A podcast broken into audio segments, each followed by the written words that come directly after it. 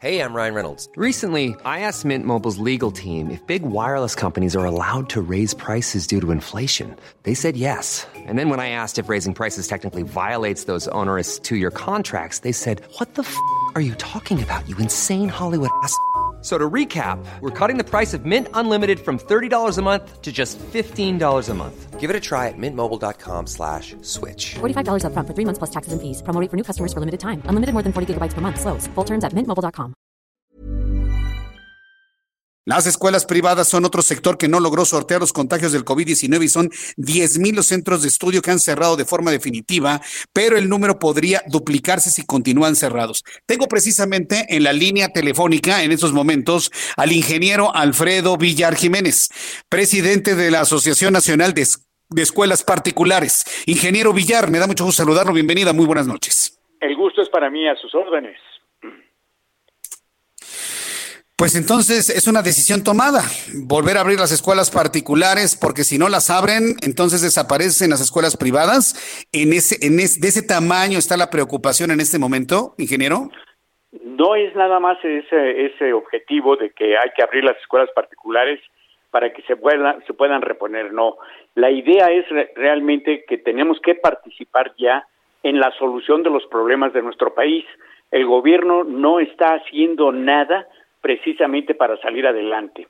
En un momento dado no se pueden suspender los derechos ni restringir los derechos de, de, la sociedad. Sin embargo, se está haciendo, ya casi llevamos un año y vamos para más porque ya se habló de que este ciclo escolar que termina en junio seguirá en las mismas condiciones a distancia, lo cual está provocando muchísimos problemas ante el confinamiento de todos los estudiantes. ¿Por qué? Porque les está provocando problemas muy fuertes de salud mentales, de emocionales, por, lo, por la, el estrés que tienen, el aburrimiento, la angustia, etcétera. Todo eso es un gran problema que tienen. Y está creándose también problemas en, la cuestión laboral para los maestros, para el personal administrativo, etcétera.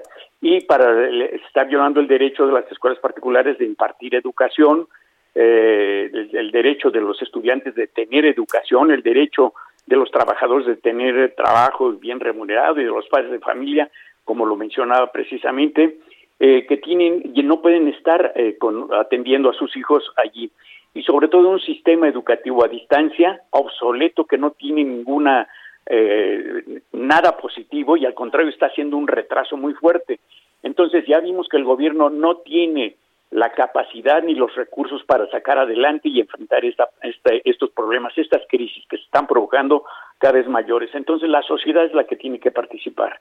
Y esa es una de las situaciones que nosotros tenemos que la sociedad participe y nosotros somos parte de la sociedad. Entonces tenemos que participar en la solución de estos problemas y eh, que se, se respeten los derechos y que eh, eh, simplemente todo apegado al Estado de Derecho. Le estamos exigiendo que se cumpla con la ley nada más. Yo, yo, estoy de acuerdo con eso, este ingeniero. Mire, eh, y quienes tenemos a hijos en escuelas particulares, yo mismo estudié en escuelas particulares, perfectamente bien eh, lo que no eh, asistir a clases significa en cuanto a la disminución de la matrícula y por lo tanto, bueno, pues el cierre de las escuelas. Y con esto la pérdida de trabajo de muchos maestros, de maestras, de personal administrativo, de personal de limpieza. Es decir, es, eso me queda completamente claro. Entiendo la parte de participar en una solución pero actualmente la velocidad del contagio, ¿sí? Tal vez no afectará a la mayoría de los niños, que de suyo sí los afecta, pero van a resultar más afectados los maestros y el personal administrativo de las escuelas.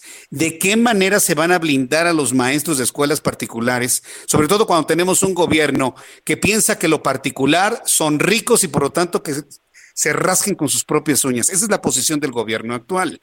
Entonces, si no tenemos la herramienta de cuidado para los maestros con vacuna, ¿cómo le vamos a hacer o qué alternativas ustedes están planteando para sobrevivir en este intento? Una de las situaciones es precisamente que hace, veamos el protocolo que está muy bueno, el de la Secretaría de Educación Pública de sanitizar, sanitizar el sector educativo, más ahora estamos agregando otras disposiciones también para hacerlo más efectivo y sobre todo que, la, que los tanto los maestros como los padres de familia, los estudiantes aprendan, se responsabilicen de evitar los contagios, porque ahorita precisamente vemos la irresponsabilidad que hay por parte de la sociedad y por eso se está contagiando la delincuencia, el desempleo, etcétera, porque no estamos educados, porque no tenemos la capacitación, no tenemos la cultura para dar respuesta a las necesidades. Y esa es una de las situaciones, independientemente de que vamos a ver que participen todos los demás sectores, porque eso también está en la legislación, está en la Ley General de Educación, que participen todas las organizaciones, los sectores diferentes de la iniciativa privada, como el financiero, el industrial, el comercial, etcétera, y que la escuela ponga en práctica sus conocimientos participando en la solución de los problemas. Y allí está precisamente lo que tenemos que hacer, intercambiar información con los padres de familia que propongan qué es lo que se tiene que hacer, no solamente en la escuela, sino en su casa, para que haya una armonía en, esta situación. Lo mismo con los maestros y que estemos viendo que tenemos que participar en la solución de los problemas que tiene nuestra sociedad, porque el gobierno no lo está haciendo ni lo va a hacer.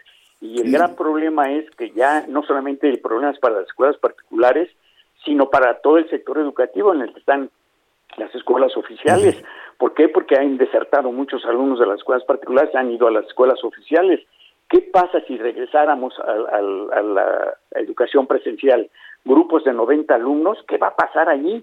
Es un gran problema. Y ahora lo que tenemos que hacer también es tener comunicación con la nueva secretaria de Educación que todavía no entra, porque todavía está eh, Moctezuma allí, porque todavía, aunque ya fue eh, nominado como embajador, pero todavía no tiene eh, la, la, aceptación del, de los, del Senado.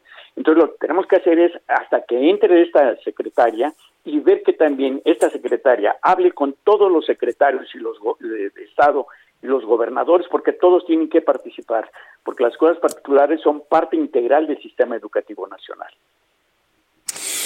Bien, pues eh, yo estoy leyendo los comentarios del público que nos está escuchando y que nos está viendo y la gente no está de acuerdo, ¿eh? Y se lo tengo que decir, ingeniero, como es.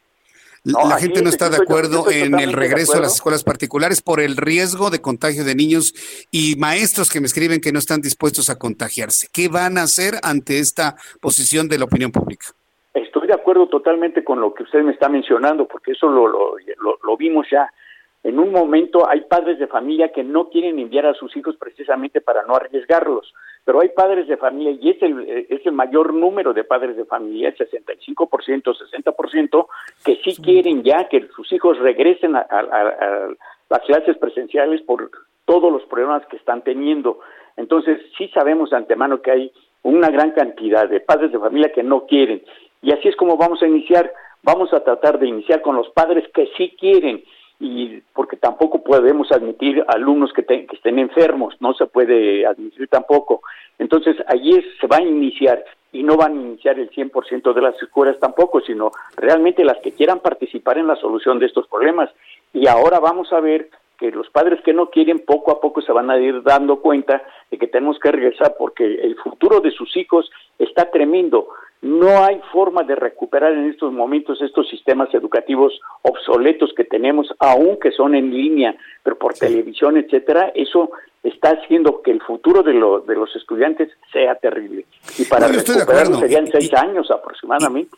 Y el problema es mundial, ¿eh? Digo, el problema es mundial. Y, hay otros países donde los niños han regresado a la escuela y han tenido que regresarse a sus casas ante el incremento eh, del contagio. Entonces, imagínense, si eso pasa, ingeniero, en países cuyos gobiernos han sido más responsables y directamente involucrados en la pandemia, imagínense en este país del tercer mundo, donde su gobierno está nada más preocupado por la imagen propia y no por la salud, puede, puede ser muy grave y, y un incremento de contagios muy importante.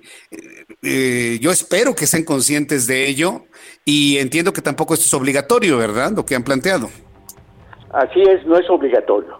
Es simplemente que iniciemos, iniciemos este, este, este nuevo concepto de educación, que iniciemos eh, esta, esta actividad eh, estudiantil, educativa, precisamente para y que participen los padres que quieran participar porque sabemos de antemano que hay padres que no quieren participar, pero sí tenemos que ver qué es lo que podemos hacer. Bueno, pues eh, déjeme invitarlo en unas semanas más adelante y saber cómo va fluyendo este, esta idea y esta propuesta. Ingeniero Villar, gracias por este tiempo. muy buenas noches. Me dio mucho gusto saludarlo. Gracias, igualmente, que le vaya muy bien. Es el ingeniero Alfredo Villar.